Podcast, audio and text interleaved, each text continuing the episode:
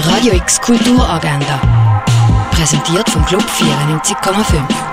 Es ist Samstag, der 1. Januar und das kannst du am ersten Tag vom neuen Jahr unternehmen. Ein Orientierungslauf durch die Römerwelt kannst du in Augusta Raurica machen. Das Neujahreskonzert, unter anderem mit dem Sinfonieorchester Basel, das siehst du ab der 5 Uhr auf der grossen Bühne vom Theater.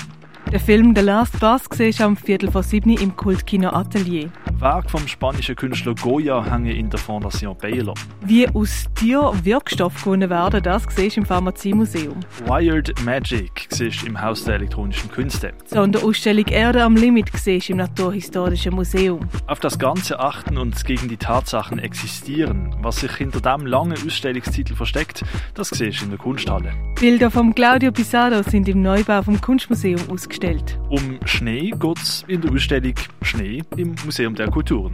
Bei der Day One Plus Party im Nordstand kannst du ab der 11 Uhr oben dabei sein. Und einfach gemütlich etwas trinken kannst du zum Beispiel im René, in der K-Bar oder in der Cargo Bar.